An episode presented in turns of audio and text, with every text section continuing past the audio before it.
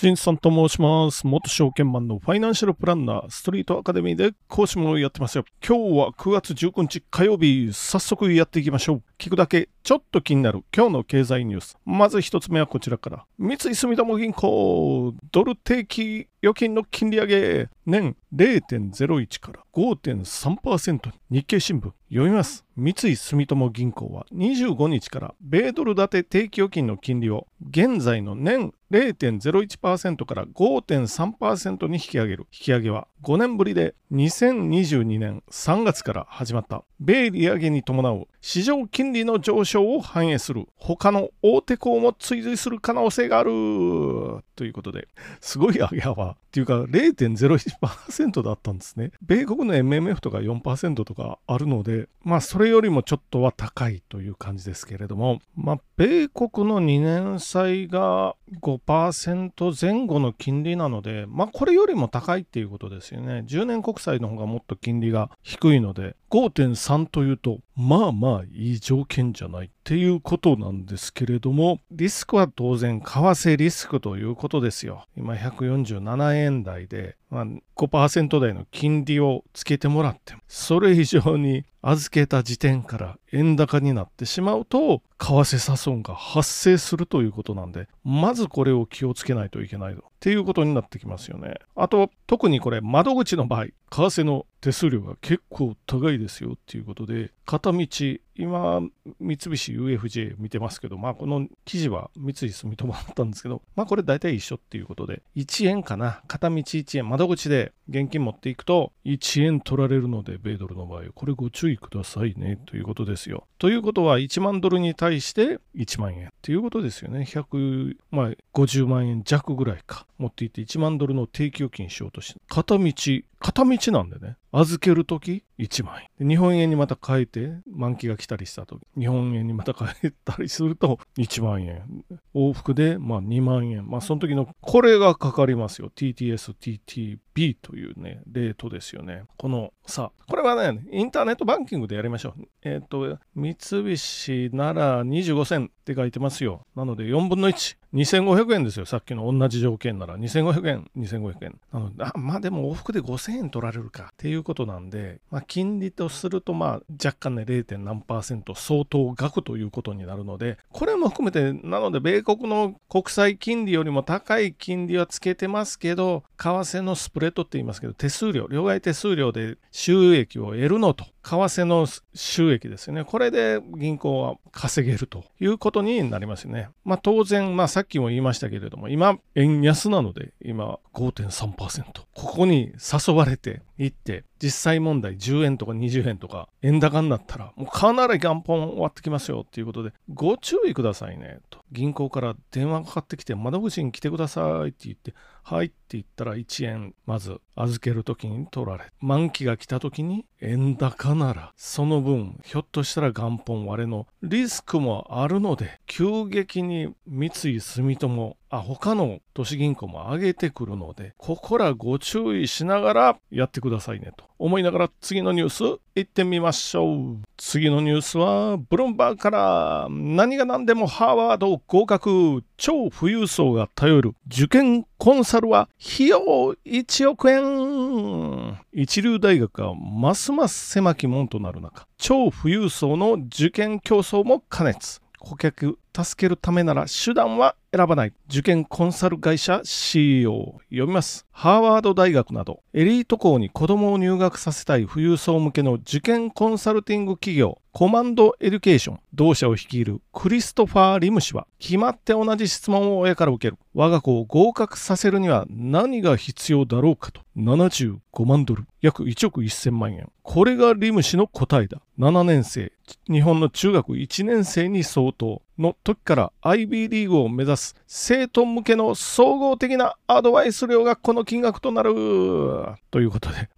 1億。すごい金額ですよ、これ。IB リーグ8校のどれかに通う実際にかかるための費用の2倍以上。これ、発行、実際に通うための費用も2倍以上っていうことは4、5千万かかるのか。すごいね。確かにアメリカ高い高いとは聞いてました。まあ、IB リーグというとどこだコロンビア大学とかね。コーネル大学。まあ、ハーバードも入ってますペンシルベニア大学。プリンストン大学。イェール大学。あとなんだ？ブラウン大学。これで発行言ったかなっていう形ですけど、まあ、コロンビア大学といえばあれじゃない？宇多田ヒカルさんですよね。あと、ハーバードって厚切りジェイソンさんでしたっけ？違ったらごめんなさい。何年も見てないので。イェール大学も、まあ確かに有名ですよね。これはちょっと人名が浮かんでこないぞっていうことなんで、ここ、この8つの大学に入れるために1億円ですよ。1億1000万。まあ塾、日本の塾予備校も確かに高いけど、桁が2つぐらい違うかなっていう感じですよね、これ。で、このブルームバーグの記事には1億1000万とありますけれども、いつからいつまでって書いてないので、記事の内訳でね、費用の内訳も書いてないですよ。1億1000万は取りますよって言ってるのこの社長。アジア系に見えますけどね、社長。この塾、塾みたいな社長ですよね。載ってますけれども、これ1億1000万。契約によっては2億円と。他の人、他のあの、クラスメイトとかに言わないでよ、みたいな。契約によっては2億2000万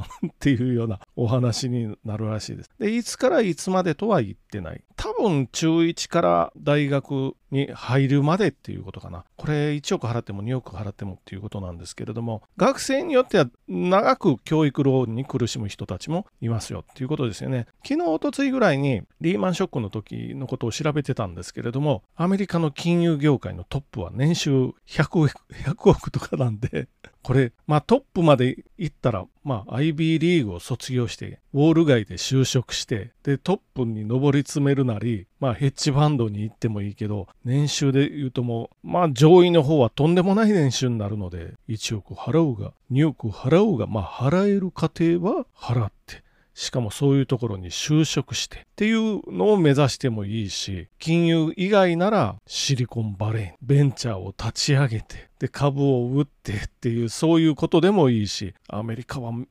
まあ将来が明るいかなとは思いますけれどもただし逆説的に言うと大学自体がさっきの IB リーグ高いので授業料年間最低でも500万するんじゃないかな。500万 あの授業料というかまあ授業料ですよ。500万してで数年間で数千万ですよね。これは家賃とかも入れると、それぐらいになるっていうことでしょうね。で、それを払って、でもそれ払える家っていうのはやっぱり限られてるっていうことになって、ということは格差ですよ。払えない家庭の方が多いでしょうから、当然ね、これ、普通の家庭だともう払えるような金額ではないので、格差。ただし学生のローンっていうのはありますけど、これずっと支払い続くらしいんで、で、しかも金利上がってきてるんで、アメリカね。格差がまた日本以上についてるのか思いながら、まあ1億ですよ。大したもんだと感心して次のニュース行ってみましょう。最後のニュースは日経新聞から EV 構成へトヨタ工場を変革。工程や投資従来の半分に3分で車体後部成形。自走組み立てライン。読みます。トヨタ自動車は約3分間で、約3分間で車体の3分の1を一体成形できる技術などを開発し、報道陣に公開した。電気自動車は従来製法の延長では採算が取りにくい。先行する新興税の技術も取り入れ生産を変革する。2030年の EV350 万台販売に向けて組み立て工程や投資などの半減を目指す。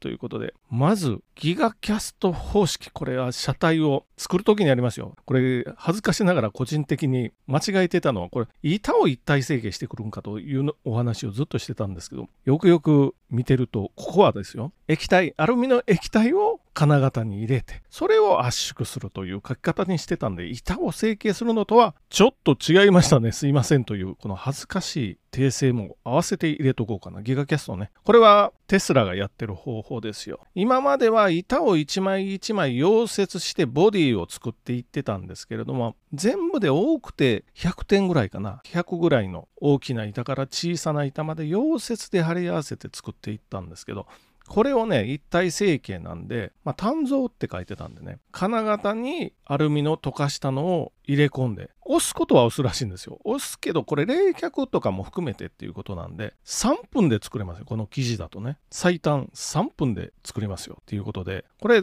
まあなんでやる、やってるかっていうと、こういうこととにかくコストダウンなんですよ。電池が高い、電気自動車は。なのでコストダウンのためにやってますよ。っていうことですよ。他にも自走生産ラインですからね、これ、これも初めて見ることなんで、ちょっとまた間違えたらいけないんですけど、まあベルトコンベヤー使いませんよっていうことで、ある程度できてしまったら自動で走って行きますよっていう感じで自動で走ってる。電気自動車なんで電池がついてモーターがついて車輪とタイヤがついてる状態になってんのかなっていう感じですよね。その辺で。でもあのドアとかはついてないかもしれないです。この自分で走っていくっていう。これ書いてました。ただしその状態になるまでは車両搬送用のロボットっていうのはあるみたいです。で今までみたいなベルトコンベヤーはなるべく作らないというふうにこれも時間と手間がかかって組み替えがまたまたいろいろ困難になりますよね。ということであとはデジタルツイン技術っていうのも使っていきますよ。デジタルツインっていうのはメタバースの中、まあ、デジタル空間って書いてますけれどもねこの中に、まあ、ゴーグルみたいなのをかけてソニーの PSVR のイメージしてもらったらいいと思うんですけど仮想のラインを作ってこれで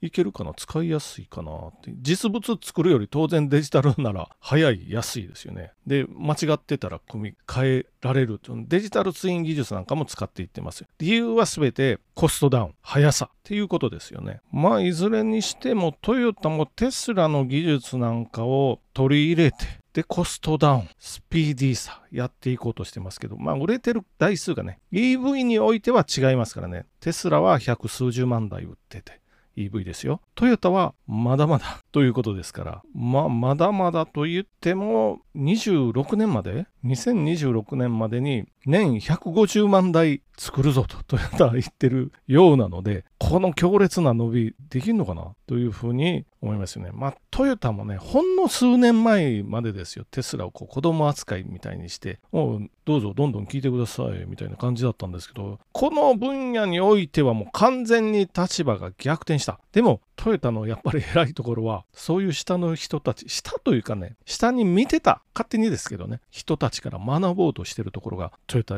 やっぱりさすがだな、思いながら終わっていってみましょう。じゃあ本日もご清聴どうもありがとうございました。